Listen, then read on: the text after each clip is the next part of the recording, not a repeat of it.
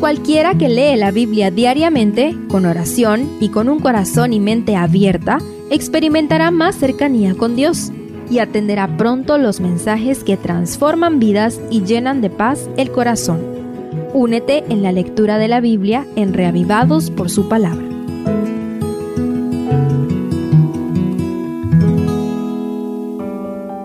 Salmo 47 es un himno festivo íntimamente relacionado con el salmo anterior y con el siguiente, quizá utilizado en el culto público como canto antifonal. Actualmente se utiliza en la celebración del Año Nuevo judío antes de hacer sonar el shofar para exaltar el gobierno universal de Jehová. Estudiémoslo en sus dos partes. Primero, Él someterá a los pueblos. El salmo se encuentra dividido en dos estrofas por la misteriosa partícula hebrea Selah. Los versos 1 al 4 expresan la esperanza del salmista y los versos 5 al 9 prácticamente describen cómo se cumple esta esperanza. La traducción de la nueva versión internacional del verso 1 es más cercana al original.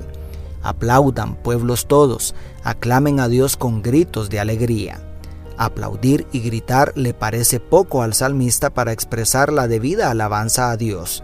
Sin embargo, por otro lado, el verso 2 declara el Señor, el Altísimo, es digno de ser temido, según la Biblia de las Américas, expresión que literalmente significa digno de reverencia. Es decir, Dios es digno de nuestra más profunda reverencia. ¿Cómo encontrar el equilibrio entre los gritos de júbilo del verso 1 y la reverencia del verso 2? Dios merece lo mejor de lo mejor. Nuestra adoración nunca será perfecta mientras estemos contaminados por el pecado. Pero Él acepta la honra que podemos ofrecerle cuando se la damos de corazón, con sinceridad y humildad. El verso 3 agrega la esperanza del salmista.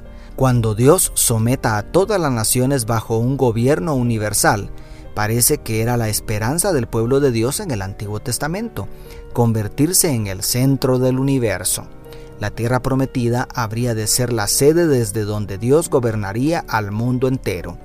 Tristemente eso no pudo concretarse por la infidelidad de Israel al pacto con Dios.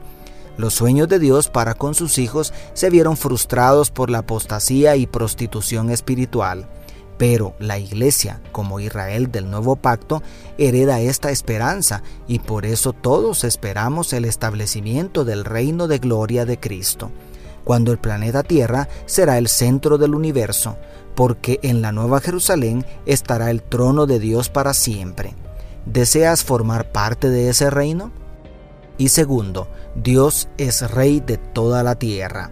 Mientras la primera estrofa habla en futuro, expresando una esperanza de lo que Dios hará al establecer su reino, la segunda estrofa habla en tiempo presente, como si la esperanza de la primera ya se haya cumplido.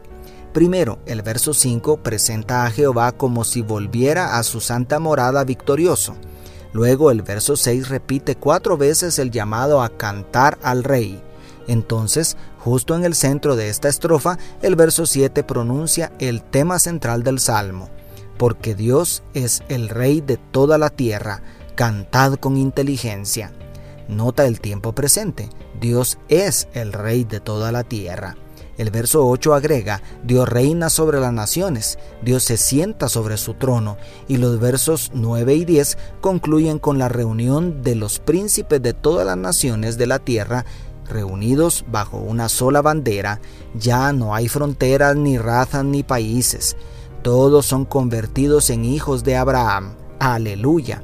Al leer esto uno suspira porque al contemplar la historia, Israel perdió el rumbo y nunca pudo cumplirse por completo el plan divino pero la esperanza vuelve a resurgir en nuestros corazones cuando recordamos que Jesucristo vino a derribar todas las barreras y a establecer un reino de gracia donde ya no hay judío ni griego, no hay esclavo ni libre, no hay varón ni mujer, porque todos vosotros sois uno en Cristo Jesús, como dice Gálatas 3:28 y de este reino de gracia que hoy gozamos surgirá el reino de gloria que seguimos esperando cuando venga por segunda vez el Mesías y nos libertará para siempre de las cadenas de esclavitud del pecado. Entonces, habiendo abatido a todo poder humano, que instigados por Satanás intentarán unirse para desaparecer al último remanente fiel, el Señor Jesucristo, como Rey de Reyes y Señor de Señores, gobernará para siempre sobre todo el universo sin más oposición del enemigo. Él es el verdadero Rey de toda la tierra desde ahora, pero entonces su reino será eterno y libre de la presencia maligna del pecado. Aleluya. Dios te bendiga. Tu pastor y amigo Selvin Sosa.